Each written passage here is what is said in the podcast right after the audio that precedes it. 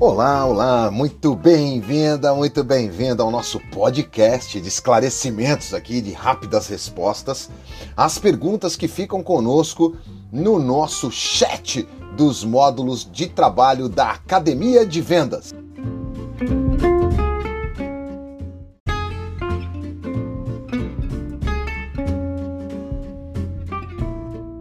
Na nossa última academia, nosso primeiro módulo, algumas perguntas ficaram ali meio sem respostas. Eu estou passando por aqui para tentar colaborar de alguma forma e te apoiar, não é? Uma das perguntas foi a respeito da empatia, né? Como é que eu desenvolvo a empatia? Como é que eu trabalho a empatia diante dos projetos ou diante dos atendimentos com as pessoas? A empatia não é só a condição da gente se colocar no lugar do outro. Não é só isso, isso seria simples demais. A empatia, na realidade, é a capacidade de a gente reconhecer, compreender e também apreciar a forma como os outros sentem.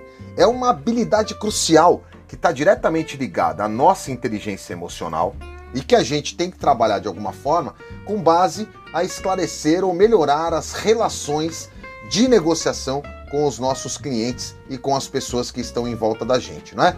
Então a gente tem que trabalhar tanto as, as implicações que são emocionais, como também as implicações sociais e comportamentais. Dois pontos importantes que podem ajudar na empatia. Uma é escuta atenta, escutativa estruturada, né? E uma conexão de nível pessoal com o nosso cliente, tratando pelo nome, entendendo o momento dele, entendendo o que precisa, esclarecendo bem ali as dores, tá certo? Para poder atender da melhor forma possível. Outra pergunta que ficou foi como tornar os clientes mais antigos a toparem, né? Como fazer esses clientes mais antigos toparem a participar dessa transformação digital. O fato é que a transformação digital ela sempre existiu. Nós estaremos em constante transformação digital, passo a passo, e agora, cada vez mais, segundo pesquisas, a gente sabe disso, dobra a cada dois anos a capacidade de armazenamento e a capacidade de processamento dos dados. Imagine, né? Hoje a gente já tem SSD com 2, 3, 4 teras de capacidade. Isso aí, todos os computadores da NASA na época que mandaram o homem à Lua não tinha a capacidade do nosso celular. Então essa transformação digital, ela já existe. O que aconteceu diante do processo de pandemia, do acontecimento da pandemia, foi realmente a aceleração dessa adaptabilidade. Então as pessoas, a gente não precisa se preocupar tanto com os nossos clientes mais antigos a toparem e a participarem da transformação digital. Essa é uma coisa que está acontecendo, ela é obrigada a entrar. Aplicativos de venda surgirão e a gente vai ter que ir acompanhando e quebrando esses paradigmas. E uma das missões é ensinar os nossos clientes a também trabalhar com isso.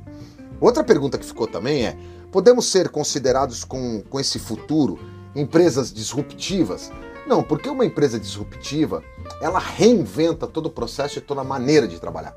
Algumas empresas sim, não é? Então, é, a gente tem é, que olhar para alguns pontos da inovação. Então, você tem inovação incremental, a inovação disruptiva, e normalmente uma inovação disruptiva é uma situação muito, muito aquém do que a gente imagina. Por exemplo, uh, quando nós tivermos aí varandas estacionês. Essa é uma inovação muito disruptiva, vai mudar todo o sistema de trânsito, vai mudar todo o sistema de comportamento de automóveis e de compra e da indústria como um todo. Então isso pode ser considerado disruptiva, tá certo? Mas no nosso caso, no, no que a gente tem para vender e principalmente nos trabalhos em varejo, a gente não tem tanta disrupção, mas a gente tem inovações incrementais, né? E aí, por fim, ficou uma outra pergunta que é o nosso entendimento a respeito do que o e-commerce, né? Ele vai ter uma aplicabilidade para qualquer segmento de produto ou serviço. O e-commerce ele vai, ele vai cada vez mais é, ser acionado, vamos dizer assim.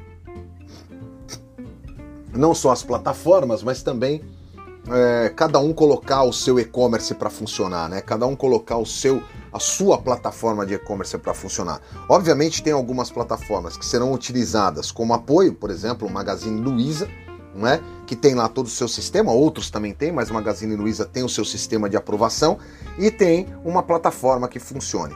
No caso de produtos tangíveis, vai bem, mas no caso de serviço, o que vai acontecer realmente é colocar em itens de infoproduto, em lançamentos de cursos online, e aí colocar em outras plataformas, como tem as plataformas de educação, por exemplo, né, que a gente já conhece bastante. Então, eu acho que realmente o e-commerce vai melhorando cada vez mais a sua aplicabilidade e é um caminho sem volta, sem volta. Nós vamos ter que aprender rapidamente a desaprender e reaprender a aprender coisas novas para que a gente fique conectado nesse mundo que cada vez mais é, aprende a conviver ou vai ter que conviver com um avanço tecnológico para a melhoria das vendas. Nós, vendedores, teremos que nos tornar cada vez mais de alta performance. Fechado?